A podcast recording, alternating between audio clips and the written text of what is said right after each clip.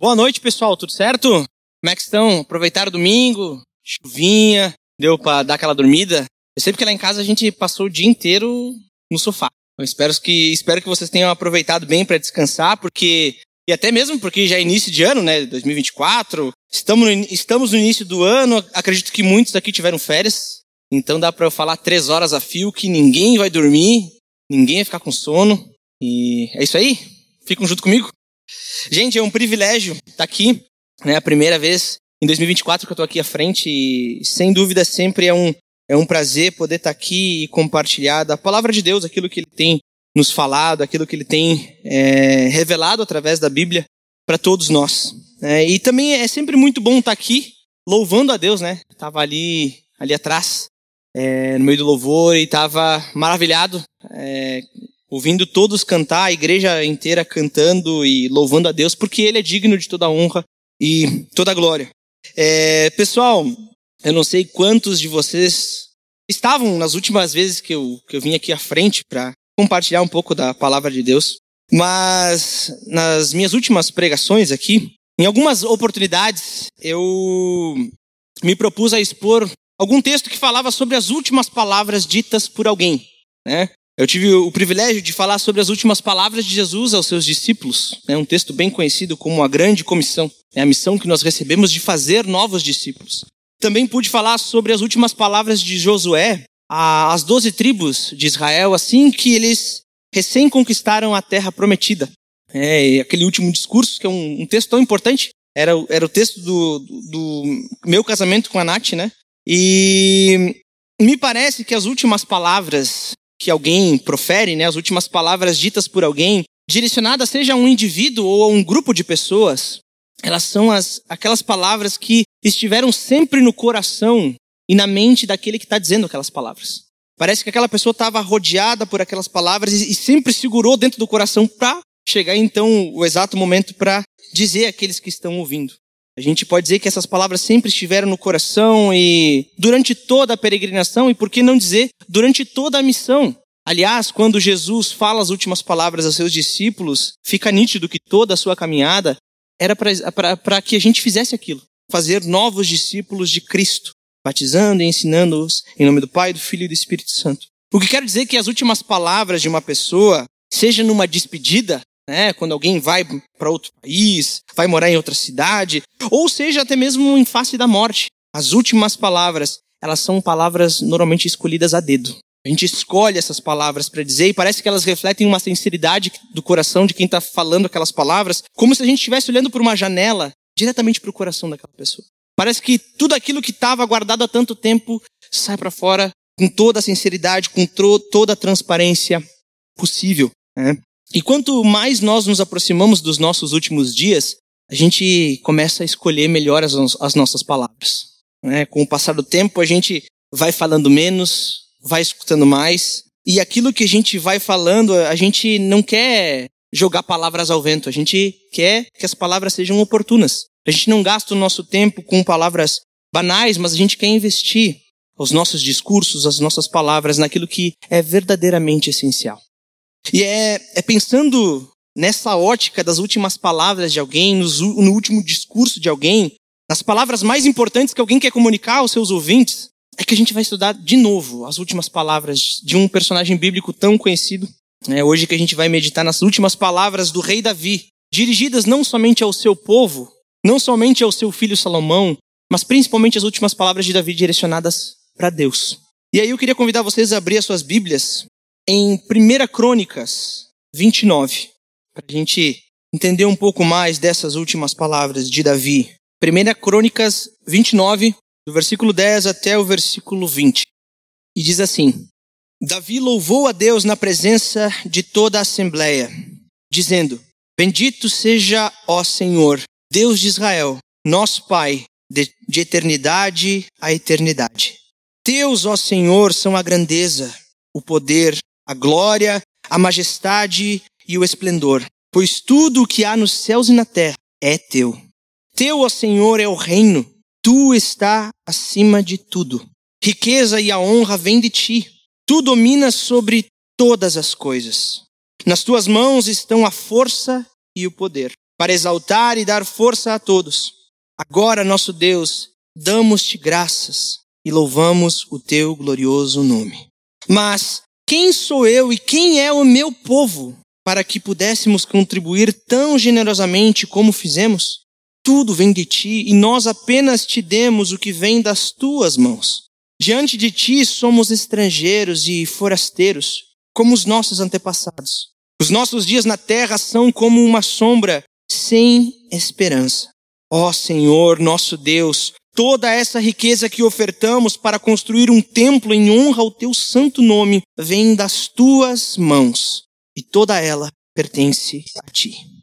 Sei, ó meu Deus, que sondas o coração e que te agradas com a integridade. Tudo o que dei foi espontaneamente e com integridade de coração. E agora vi com alegria com quanta disposição o teu povo que aqui está tem contribuído. Ó Senhor, Deus de nossos antepassados, Abraão, Isaque e Israel, conserva para sempre esse desejo no coração do teu povo e mantém o coração deles leal a ti. E dá a meu filho Salomão um coração íntegro para obedecer aos teus mandamentos, aos teus preceitos, aos teus decretos, a fim de construir este templo para o qual fiz os preparativos necessários. Então Davi disse a toda a assembleia: Louvem o Senhor, o seu Deus. E todos eles louvaram o Senhor, o Deus de seus antepassados, inclinando-se e prostrando-se diante do Senhor e diante do Rei. Senhor, nosso Deus, nós entregamos esse momento nas tuas mãos, que o Senhor fale a nós. Senhor, transforma o nosso coração e que somente a Ti possamos dar glórias, podemos render honras, porque somente o Senhor é digno de tudo isso. Oramos a Ti, Pai, com o coração agradecido pelos Teus grandes feitos, por quem o Senhor é, pelo Teu caráter sem falhas, porque o Senhor é todo-poderoso, o Senhor é soberano sobre os céus e sobre a terra. Louvamos a Ti em nome de Jesus Cristo, nosso Senhor e Salvador. Amém. Primeira Crônicas e Segunda Crônicas, assim como Primeira Samuel e Primeira e Segunda Samuel e Primeira e Segunda Reis, eles com esses, esses livros eles contam a história do povo de Israel. Porém, os enfoques de cada livro eles são um pouco diferentes. Principalmente quando a gente fala de Primeira e Segunda Crônicas, o foco talvez um, um, dos focos principais é falar sobre as obrigações dos sacerdotes e dos levitas.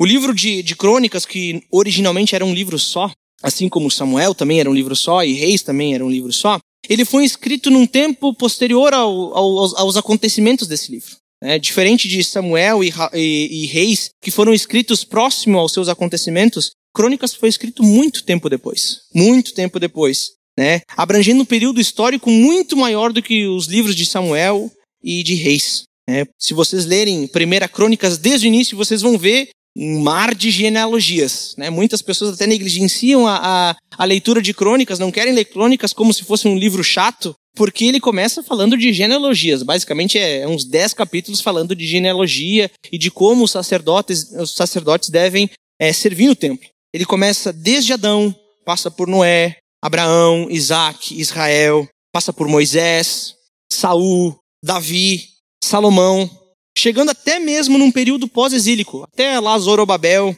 passando né, até duas gerações seguintes. E aqui o, o cronista, né, quando a gente fala desse tempo, ele, tá escrevendo, ele fala até uma genealogia pós-exílica, pós o, o exílio babilônico. A gente consegue ver que ele está escrevendo para um povo que não viu aqueles acontecimentos ali, diferente de Samuel e Reis. Ele está escrevendo para um povo muito à frente, muito à frente, né? lá por volta dos anos 480, 460 antes de Cristo, né? com o objetivo de justamente relembrar esse povo de quem é o seu Deus, das suas responsabilidades e, e necessidades como povo de Deus, principalmente sacerdotes e levitas, né? com uma forte, um forte apelo à aliança davídica, onde Deus promete para Davi que então um descendente dele iria reinar eternamente e seria chamado Filho de Deus, né? o Messias prometido. Aliás, é, esse livro de crônicas que a gente leu bem no final, né, o versículo, capítulo 29, lá no meio, no, no capítulo 17, talvez uma das coisas mais importantes desse, desse livro, é onde que nós temos a promessa do descendente de Davi que construiria o templo para Deus, e esse descendente reinaria eternamente, seria o filho de Deus. Nesse sentido, esse descendente direto da linhagem, porque logo depois de Davi a gente sabe que vem Salomão. Salomão, logo depois que a gente lê esses versículos que a gente acabou de ler, Salomão já assume como o rei de Israel. E ele já começa a construir o templo também. Né? Mas Salomão, nessa, nessa ideia, ele, ele é basicamente uma figura, ele está representando um descendente de Davi que viria futuramente, que construiria um templo vivo, não somente de pedras, e reinaria eternamente. Essa é a promessa do descendente de Davi que a gente vê lá nos evangelhos. Tantos, é, tantas pessoas passam por Jesus e eles olham para Jesus e eles falam: Ei, descendente de Davi, filho de Davi. Quando eles falam isso, é justamente pegando essa figura, o filho de Davi, o descendente de Davi que reinaria eternamente. E aí, durante todo, todo esse livro, o cronista ele vai falar de algumas vitórias de Davi, algumas derrotas, vai falar sobre o recenseamento do povo, a punição por causa desses atos de, de Davi vai falar sobre os preparativos para a construção do templo. Né? Davi vem preparando várias coisas, vem juntando riquezas. A gente vê toneladas de ouro que Davi vai guardando, toneladas de prata, os, os sacerdotes mostrando como deve ser o procedimento no templo, como os levitas devem proceder. Né? E a gente vê tudo isso acontecendo na, no livro de Crônicas. E a gente chega no exato momento onde que Davi ele, ele entrega as suas ofertas para a construção do templo e ele convoca o, povo a fazer as suas ofertas para que esse templo seja construído. Né? Logo ali no, no, capítulo 29, um pouquinho antes, até o, a gente leu do 10 até o 20, mas até o versículo 9, aparece o povo entregando as suas ofertas espontaneamente diante de Deus para a construção daquele templo. Né? É nesse exato momento que a gente chega nesse texto que a gente leu, nas últimas palavras de Davi. E quando, e quando a gente lê, quando a gente é, escuta esse discurso de Davi, é, o que nos chama a atenção logo de cara e que fica assim é, nítido para gente é que se trata nada, nada mais, nada menos do que uma oração. Davi está ali diante de todo o povo, diante de seu filho é, Salomão, que vai assumir no seu lugar, e ele está orando. Inclusive, é até uma bela expressão de louvor, né? A gente acabou de louvar a Deus cantando, mas isso aqui certamente poderia ser tratado como uma música de louvor a Deus, porque realmente ele exalta, ele adora quem de fato Deus é. O Senhor Todo-Poderoso, Senhor sobre os céus e sobre a terra. E assim como outros inúmeros salmos de Davi, não sei se vocês sabem, mas Davi compôs vários salmos, ele era um ótimo músico, inclusive. Assim como vários salmos, a gente pode ver aqui, nesse texto, nesse último discurso, nessa última oração de Davi, o como ele nos ensina a orar como ele nos ensina a orar, né? E é isso tudo através da própria oração dele, da própria oração. Perceba que logo no início aqui Davi não mede esforços para exaltar o nome de Deus e antes mesmo de pedir qualquer coisa, Davi olha para Deus, exalta sua grandeza, bendizendo com todo o seu coração. Olha o que diz no versículo 10. Davi louvou o Senhor na presença de toda a assembleia. Né? E quando fala toda a assembleia, é todo o povo. Todo o povo reunido ali, né? E, e isso acontece porque Davi, ele tinha esse desejo no coração de construir um templo. Davi, ele construiu o seu palácio, e aí ele tá lá, na, isso acontece tudo lá no, no capítulo 17. Davi construiu o seu palácio, e ele fala, tá, mas aí Deus está ainda numa tenda, né? Eu tenho que construir um templo para Deus, né? Todo esse desejo, ele vem exatamente nesse exato momento, né? E, e Davi, logo na sua oração, no seu discurso perante todo o povo, ele começa dizendo: Bendito seja, ó Senhor, Deus de Israel, nosso Pai, de eternidade a eternidade. E Davi não mede esforços. Antes de começar a falar qualquer coisa, de colocar suas angústias, de colocar seus desejos, seus pensamentos, a primeira coisa que ele fala: Deus, tu és soberano, bendito seja o teu nome, tu reina de eternidade a eternidade. Ninguém é como o Senhor. Né? E uma coisa que é de se imaginar, né, por causa que hoje a gente tem muitas tecnologias, mas naquela época, não sei se vocês sabem, mas não tinha marca-texto, não tinha canetinha, não tinha lápis de cor, não tinha essas coisas. Né? E quando alguém ia escrever, como o cronista está escrevendo aqui, ele não tinha um computador, um Word, né, para botar em negrito, né, botar um sublinhadinho, itálico, não tinha essas ferramentas. E aí, quando alguém queria destacar alguma coisa, queria falar, não, eu, eu tenho um discurso inteiro, mas eu quero destacar as coisas que são importantes. O que, que ele fazia? Se ele não tem outros recursos, não tem como deixar de outra cor, né? Então, quando alguém vai escrever ou até mesmo ensinar alguma coisa nos tempos antigos, para algo fixar e mostrar a centralidade de algo, se usava da repetição. Repetição. Então, sempre que vocês até ajuda bastante para a gente entender o que a Bíblia ensina, quando vocês pegarem um texto bíblico e vocês verem uma coisa se repetindo várias vezes, é porque o cara que está escrevendo, ele fala, isso aqui é muito importante. Então vocês têm que dar atenção para isso, que eu estou repetindo várias vezes. E com Davi não é diferente. É uma oração. E Davi repete várias vezes algumas coisas, algumas palavras, né? até mesmo uma ideia que ela permeia, assim, quase todas as suas frases. Ele fala uma frase e parece que não, ele está repetindo de novo a mesma coisa, com outras palavras. E a gente pode dizer que ele está fazendo isso mesmo, não tem problema. Mas é justamente para dar atenção, para que a gente, quando lê, a gente olhe para isso e fala, não, é essa que é a importância, é isso que Davi quer destacar. Né? E quando a gente vê essa oração de Davi, eu até vou ler de novo um trechozinho para ver se vocês pegam, tá? O que que Davi está repetindo várias vezes? Fica com isso na cabeça. Repetição. Tá? Então a gente vai ler dos versículos 11 até o versículo 16. Eu vou ler aqui bem pausadamente para ver se vocês pegam. Tá? E aí, Davi está dizendo assim: Ele disse: Bendito sejas, ó Senhor, Deus dos céus e da terra, nosso Pai, de eternidade a eternidade. Versículo 10. E agora, no versículo 11: Teus, ó Senhor, são a grandeza, o poder, a glória, a majestade e o esplendor. Pois tudo o que há nos céus e na terra é teu. Teu, ó Senhor, é o reino. Tu estás acima de tudo. A riqueza e a honra vêm de ti. Tu dominas sobre todas as coisas. Nas tuas mãos estão a força e o poder para exaltar e dar força a todos. Agora, nosso Deus, damos-te graças e louvamos o teu glorioso nome. Mas quem sou eu e quem é o meu povo para que pudéssemos contribuir tão generosamente como fizemos?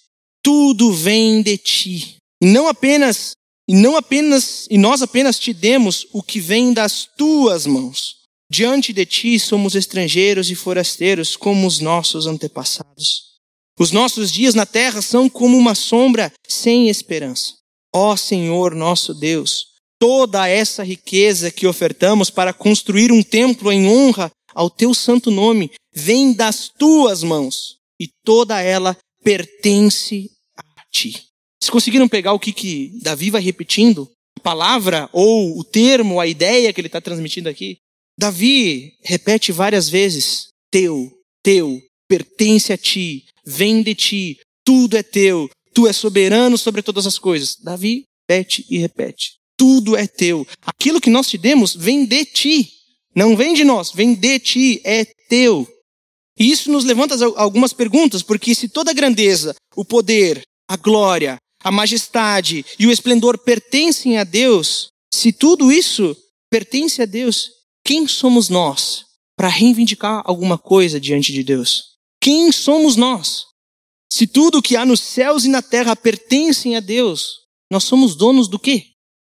Tudo pertence a Deus, se a riqueza e a honra, se a força e o poder para exaltar e dar força a todos pertence a Deus, o que, que nos resta? Se tudo vem do Senhor, que mérito eu e você temos? Que mérito? Isso, em outras palavras, quer dizer que, sabe aquele seu carro que você pagou em diversas prestações? Aquele carro não pertence a você, pertence a Deus.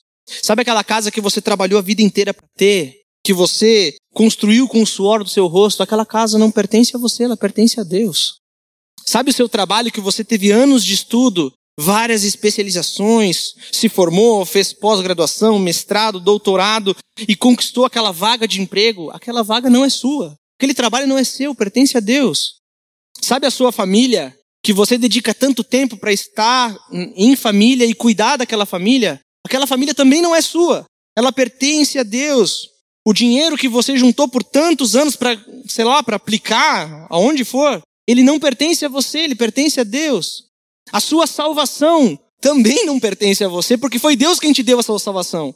Os seus dons e talentos também não foram conquistados por vocês, nem por mim. Eles foram conquistados por Deus e foram dados gratuitamente por Deus. gratuitamente por Deus. Essas coisas, elas se, se de alguma forma essas coisas estão sobre o nosso cuidado, naquela ideia de mordomia, onde que existe um dono e nós somos mordomos disso tudo, nós cuidamos para aquele que é o nosso Senhor, é porque Deus assim o quis. E não porque você conquistou com a sua forte mão, mas é porque Deus quis te dar. Porque Ele quis te dar. Não é porque nós fizemos alguma oração poderosa e que chegou a mudar a mente de Deus. A gente chegou a fazer, a gente orou tão forte, assim, oramos sete horas a fio, ficamos vários dias sem tomar água, sem comer, e isso chegou a mudar a opinião de Deus. Não, gente, não.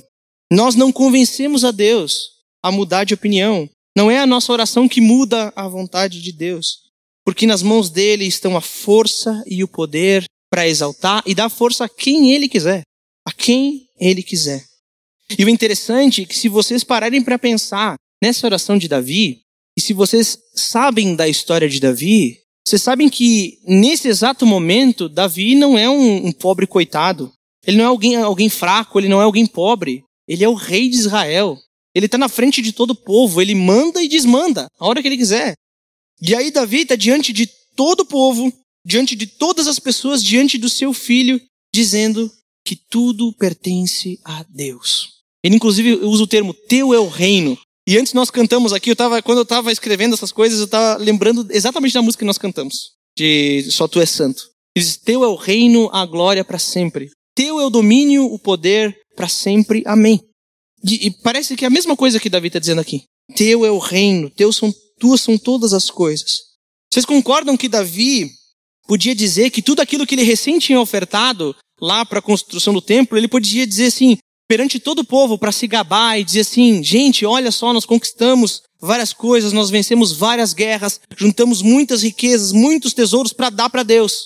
Davi podia falar todas essas coisas, mas ao contrário, ele diz que tudo pertence a Deus e que tudo veio dele.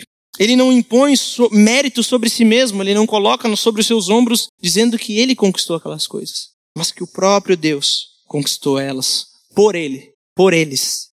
O mérito todo é de Deus, somente dele, somente dele. E isso tudo aponta para um outro termo que ele até se repete também e que está intimamente ligado com essas questões de tudo é teu, tudo pertence a ti, tudo vem de ti. E se a gente olhar nos versículos 11 e no versículo 12, pa, uh, Paulo, uh, Davi vai falar as mesmas coisas. Olha o que ele diz no finalzinho do versículo 11: Teu, ó Senhor, é o reino, tu estás acima de tudo. No versículo 12, ele fala: Nas tuas a, a riqueza e a honra vêm de ti. Tu dominas sobre todas as coisas, sobre todas as coisas. Tudo pertence a Deus porque Ele está acima de todas as coisas. Ele criou todas as coisas.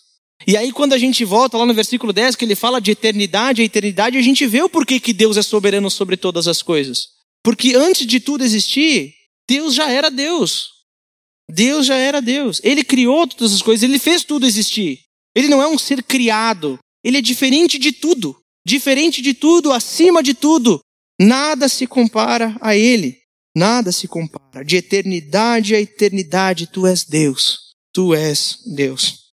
E essa consciência a respeito de um Deus todo-poderoso que pode acabar com a, com a, nossa vida assim num estalar de dedos né? num piscar de olhos. Essa consciência, ela podia aterrorizar Davi. Davi podia ficar ansioso, ficar preocupado, porque se a vida dele não está sobre o seu controle, se todo o seu reino não está sobre o seu controle, mas nas mãos de Deus, toda a vida é uma incerteza.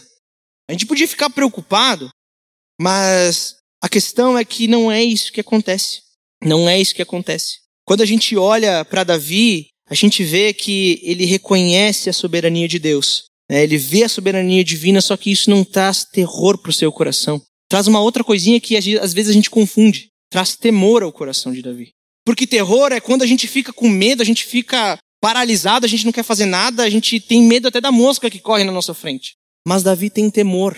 E o que, que é o temor? É quando alguém sabe que Deus é todo poderoso e que ele pode nos fazer virar fumaça a qualquer instante. Só que ao invés de ficar com medo, Davi deposita a sua confiança em Deus.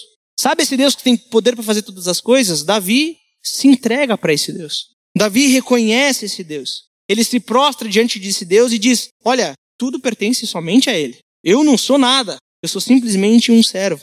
E aí que vem a questão. Um coração piedoso, ele não se aterroriza diante da soberania de Deus. Um coração piedoso, um coração que reconhece quem Deus é, ele teme, ele se rende, ele confia e ele adora a Deus. Ele adora a Deus, o Deus Todo-Poderoso. E é isso que Davi faz.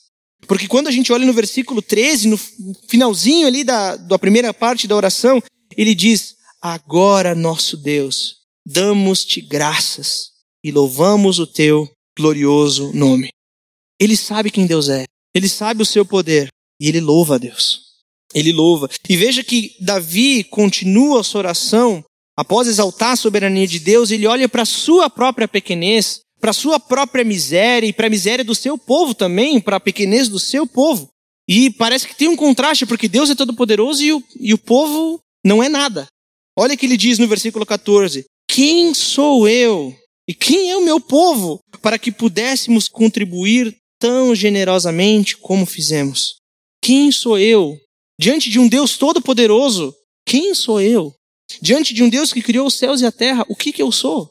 Davi fica tão maravilhado ao contemplar a glória de Deus e o poder de Deus, que quando ele olha para si mesmo e para suas obras, o que lhe resta é justamente se humilhar, se prostrar diante do Rei dos Reis, do Senhor dos Senhores, que lhe concedeu todo o necessário para que ele pudesse contribuir para a construção daquele templo. Davi deu muitas riquezas. A gente vê ah, os versículos, os capítulos anteriores, Davi dá toneladas de ouro, dá toneladas de, de prata. Ele fala: Eu não sou nada. Que, que, quem sou eu para entregar alguma coisa para Deus? Porque tudo vem de ti. Quem sou eu? E é nesse ponto que a gente vê o como Davi nos mostra o objeto das nossas orações. Não é um agrado ao nosso coração, mas o objeto das nossas orações é o Senhor. É Deus. O objetivo da gente orar é para Deus. Não é para gente. Não é por causa das nossas situações, mas é por causa de Deus. Eu não oro para ser curado. Eu não oro para conseguir um emprego. Eu não oro pelo bem-estar da minha família. Eu não oro pela minha própria autoestima. Eu oro para a glória de Deus. Para a glória exclusiva de Deus. Em outras palavras, Davi está dizendo: louvado seja o nome de Deus, porque tudo pertence ao Senhor. Tudo pertence ao Senhor. Nada, nada, nada do que eu tenho, do que eu dou, do que eu recebo é meu é de Deus. Tudo pertence ao Senhor. Davi confessa, inclusive, ele diz: Senhor, até o que nós estamos ofertando é obra das tuas mãos. Até o que a gente está dando para Deus é obra das mãos dele. Olha o que diz ali no final do versículo 14: Tudo vem de ti, e nós apenas te demos o que vem das tuas mãos. O que vem das tuas mãos. No versículo 16 ele continua, ele repete de novo. Lembrem? É muito importante as repetições. Ó Senhor, nosso Deus, toda essa riqueza que ofertamos para construir um templo em honra ao teu santo nome vem das tuas mãos e toda ela pertence a ti. Toda ela pertence a ti. E não somente aquilo que se dá, não somente aquilo que se serve, porque os, os sacerdotes, os levitas vieram há bom tempo se preparando para trabalhar naquele templo. Então a gente está falando de ofertas, a gente está falando de serviço, a gente está falando de um monte de coisa que é dedicada, dada a Deus. Mas aqui Davi não está se referindo só ao que se oferta a Deus, aquilo que se entrega diante de Deus, mas inclusive a intenção do coração. O ponto não é só fazer, não é só servir, não é só contribuir para o Senhor. Porque a gente podia fazer isso com a cara emburrada, cara fechada. Fazer só por obrigação, para cumprir uma, uma cartilha de regras. Porém, o que Davi se refere é ainda mais profundo do que algo meramente externo e visível. Porque nós vemos algo diferente lá na época de Jesus, nos fariseus, onde que eles fazem várias coisas, mas o seu coração está longe de Deus. E Jesus vai condenar essas atitudes. Porque não é só o fazer, não é só o servir corretamente, mas é o porquê que eu faço isso. Isso importa muito. Para Deus importa muito o porquê que a gente faz e da maneira com que a gente faz. É algo que está dentro do coração. E assim como Davi, até para a gente servir, até para a gente ofertar, até para a gente fazer algo para Deus, nós precisamos que Ele faça por nós. Até para isso. Porque Davi, ele bate nessa tecla. Aquilo que a gente está te dando vem de ti, não veio. Não conquistei. Nós necessitamos da graça de Deus. E a gente vê isso também no Novo Testamento, quando a gente lê lá em Filipenses 2,13. Paulo vai falar a mesma coisa. Pois é Deus quem efetua em vocês tanto o querer como o realizar, de acordo com a boa vontade dele. Então é tanto querer, tanto a vontade, o desejo correto de servir a Deus, de contribuir para a sua obra, como também o fazer. Tudo é Deus que faz por nós. E é sobre isso que, no final desse, desse texto aqui, é sobre isso que Davi se alegra. O seu coração se enche de alegria por justamente ver outros com esse desejo sincero, intenso por servir e contribuir a Deus. Essa é a alegria de Davi, de ver corações transformados que, que anseiam por contribuir, por servir ao Senhor. Sabe aquela, aquela alegria que a gente tem quando a gente vê as pessoas aqui no nosso meio e elas, poxa, eu quero fazer isso para Deus e tu fica, pá, que legal, cara. Que a gente fica alegre por ver os outros querendo servir a Deus. E Davi se alegra da mesma forma. Ele vai falar: Deus, eu sei que tu, que tu se agrada da integridade de coração e eu contribuí espontaneamente e com integridade de coração, mas me alegra ver que todo o povo fez o mesmo. Não por obrigação, não porque alguém está impondo, não porque vai ser punido por, por não contribuir, por, por servir na obra de Deus, mas porque deram espontaneamente. Contribuíram com a sua própria vontade, porque Deus colocou essa vontade no coração deles. Porque Deus fez isso. E é só então no, no final da oração que Davi pede alguma coisa para Deus. É só no final. A gente leu aqui dez versículos e é só no versículo 18 que Davi pede alguma coisa. Só no versículo 18. O seu pedido, e ainda mais, né? Ele pede alguma coisa, mas o seu pedido ele está inundado da, da consciência, da percepção de que tudo pertence ao Senhor. Ele sabe que tudo é de Deus, ele sabe que tudo vem dele. E é por isso que ele ora. É por isso que ele confia em Deus. E olha o que ele diz nos versículos 18 e 19. Ele diz assim: Ó Senhor, Deus de nossos antepassados, Abraão, Isaque e Israel, conserva para sempre este desejo no coração do teu povo e mantenha o coração deles leal a ti. E dá a meu filho Salomão um coração íntegro para obedecer aos teus mandamentos, aos teus preceitos e aos teus decretos a fim de construir esse templo para o qual fiz os preparativos necessários. Em suas últimas palavras, Davi, que Davi diz a Deus, né, nas últimas palavras que Davi direciona a Deus, ele ora pelo seu povo e pelo seu filho. Ele não ora por si mesmo, ele ora pelos outros. Ele olha, ora pelos outros. E em ambos os casos, o seu desejo é que Deus conserve eles fiéis. Davi podia orar por qualquer coisa, gente. Ele podia pedir que eles fossem prósperos, que eles tivessem muita saúde, que vencessem vários inimigos. Davi podia pedir todas essas coisas para Deus. Mas qual que é o seu pedido? Conserve os fiéis a ti. Os conserve fiéis a quem o Senhor é, aos teus preceitos, aos teus mandamentos. Essa é a oração. O pedido é justamente esse: que eles permaneçam fiéis a Deus. E se a gente prestar atenção, Davi não está falando com o povo diretamente. O povo está tudo ali. Salomão está ali no lado dele. Mas Davi não fala para eles diretamente. Davi fala para Deus. Davi podia chegar, pessoal, olha aqui, tem esses mandamentos, sigam, sigam todos eles. Façam isso aqui. Ele podia, Salomão, as coisas que eu te ensinei, segue tudo que eu te falei. Mas ele sabe que eles, ele sabe que eles não são capazes. Ele ora para Deus, diz: Deus, conserva eles fiéis. Conserva esse povo fiel a ti, que ele não se afaste de ti. Porque tudo pertence ao Senhor e está nas mãos dele. Tudo. A força e o poder para exaltar e dar força. Tudo pertence ao Senhor. O seu desejo é que eles permaneçam firmes e fiéis. E Davi tem a certeza de que nada se compara a quem Deus de fato. Como falei, ele poderia pedir riquezas, podia pedir um monte de coisa, mas ele sabe que nada se compara a conhecer o Senhor e andar nos seus caminhos. Se alegrar em servir ao Senhor. Nada se compara a ter uma vida dedicada a Deus Nada se compara. Essa é a oração de Davi, essas últimas palavras direcionadas a um povo, ao seu filho e principalmente a Deus. A Deus. E é pensando nessas coisas que eu gostaria de deixar aqui algumas aplicações e questionamentos para que a gente possa meditar em casa e justamente aplicar no nosso dia a dia. Então, se você tem alguma coisa para anotar, eu até inclusive tenho alguns desafios, mas anota para que possamos aplicar isso no nosso dia a dia. E antes de tudo, eu gostaria de fazer uma pergunta bem direta e, e sincera. Daquelas perguntas que a gente faz para os nossos amigos mais íntimos quando a gente chega no lado, antes da celebração ou depois da celebração, que a gente está ali, a gente abraça, né? A gente olha olho no olho, a gente faz aquela pergunta: como é que está a tua confiança em Deus? Como é que está a confiança de vocês em Deus? Porque é nítido, é perceptível como Davi confiava em Deus. Davi está aqui no final da vida, está assim nos seus últimos dias. Ele ora a Deus, ele confia em Deus, ele declara: Deus, tudo é teu, tudo é teu. Cuida desse povo para que eles andem nos teus caminhos. Ele tem a consciência que tudo pertence ao Senhor. E a pergunta é para nós: como está a nossa confiança em Deus? Porque Davi confiava. Como está a nossa confiança em Deus? Uma segunda questão é sobre oração. Porque, como comentei lá no início, isso aqui é oração, é um discurso, mas ao mesmo tempo é uma oração de Deus e de, de Davi a Deus. E queria perguntar: as suas orações elas são parecidas com as orações de Davi? Dá uma lidinha assim, rapidinha, do, do 10 até o. pode ser até o 13. Quando você vai lá no seu quarto, com a porta fechada, e você ora a Deus, você ora assim. Você ora assim. Porque Davi está nos ensinando a como a gente tem que orar e conversar com Deus. A gente sabe que Deus é nosso amigo, a gente sabe que Deus é nosso Pai, mas Deus é soberano sobre todas as coisas. Não é qualquer um.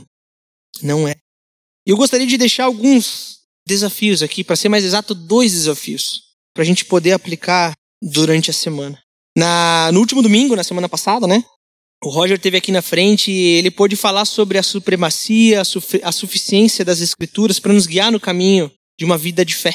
E a gente viu, ele até expôs aqui alguns dados de pesquisa sobre os benefícios da gente ler continuamente, diariamente a palavra de Deus. Nossa, a gente lê uma vez por semana, acontece isso. Se lê duas vezes por semana, né? E quando as pessoas leem todos os dias, a vida das pessoas acaba mudando. Não por força delas, mas porque a palavra de Deus vai nos enchendo.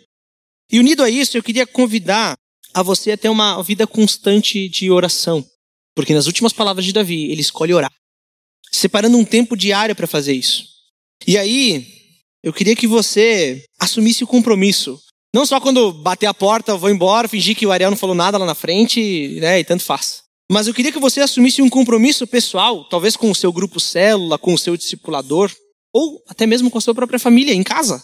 Por que não? De se encorajarem diariamente.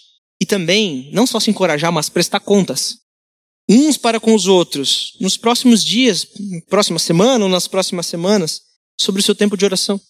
Assuma esse compromisso com a sua família, com seus amigos, irmãos em Cristo, discipuladores, discipulandos, né? E o objetivo disso é justamente para que a gente tenha uma vida constante de oração, de leitura da Bíblia, mas também de oração, de conhecer a Deus, de se entregar a Ele, de colocar os nossos pedidos a Deus. Porém, não é só esse desafio. E é um desafio talvez um pouco mais exigente. Tendo o exemplo a própria oração de Davi, eu queria colocar aqui um outro desafio sobre esse do compromisso de a gente se cobrar uns aos outros, da gente se incentivar uns aos outros a orar. E eu vou dar um exemplo aqui, né? Vamos dizer que você assuma o compromisso de 10 minutos por dia você orar, durante uma semana. Todos os dias gente vou sentar, vou orar, e esse é meu compromisso. 10 minutos por dia. Vocês concordam que 10 minutos é, é, pouca coisa perante 24 horas. Não é uma coisa absurda. Né? Pode ser ter menos, ou pode ser mais, dependendo do seu tempo e da sua disposição. Mas se você assume um, um, um compromisso de orar 10 minutos por dia, né? pegando como exemplo aquilo que Davi está orando aqui, eu queria te deixar uma ordem para você orar, bem simples. Desses 10 minutos, os quatro primeiros minutos, ou seja, 40% desse tempo, você separa, primeiramente, para adorar a Deus. Porque é um pouco diferente, às vezes a gente senta para orar e a gente fala, não, quero colocar todos os meus pedidos, estou angustiado, quero orar para Deus, quero que Ele resolva todos os meus problemas. E a gente tem que lembrar que Deus não é um gênio da lâmpada, a gente não esfrega e Deus responde. E pegando o exemplo de Davi aqui, ele gasta várias palavras aqui louvando, bendizendo a Deus, adorando a Deus. Então, quando começar a sua oração em casa, nesse compromisso que você estabelecer, ou seja lá quem for, Separa prime primeiro, os primeiros 40% da sua oração, do seu tempo de oração, precisa cronometrar, né? Mas eu digo, né, como base, para adorar a Deus. Para adorar pelo aquilo que ele fez por você, aquilo que ele fez em toda a história. Adore a Deus. Nos próximos 3 minutos, né? Ou 30%, que seja um tempo para você se derramar diante de Deus. Confessar os seus pecados diante de Deus.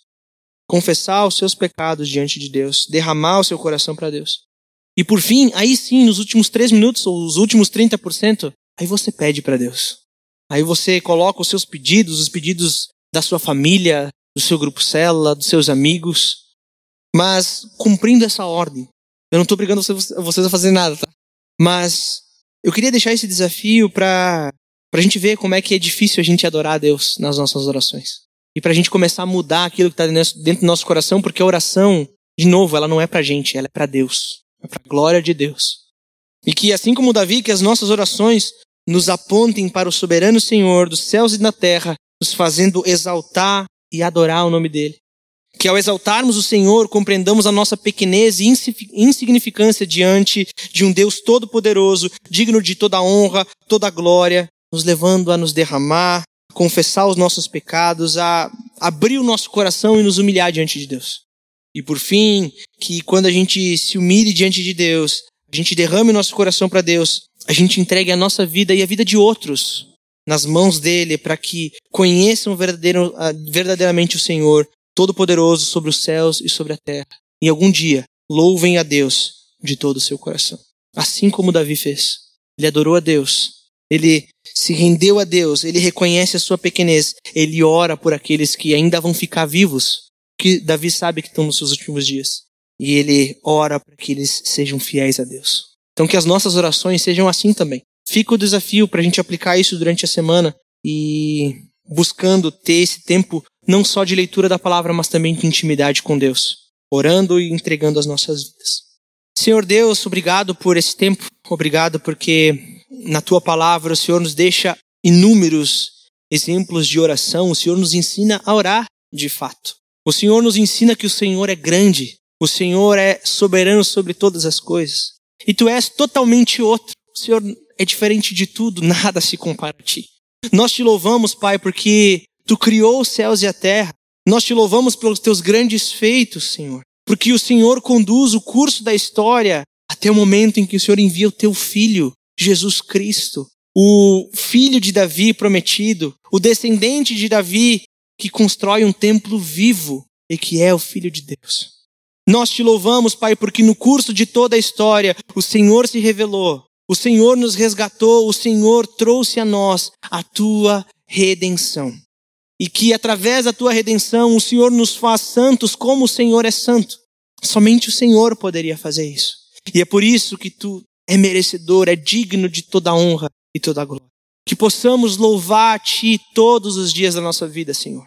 Que possamos nos deleitar na tua palavra, nos teus mandamentos, nos teus preceitos, Deus, e que a gente não fuja da tua face mas que ao reconhecer o teu senhorio, a tua soberania, a nossa reação seja dobrar os nossos joelhos, seja nos prostrar diante do Senhor e entregar a nossa vida aos teus pés.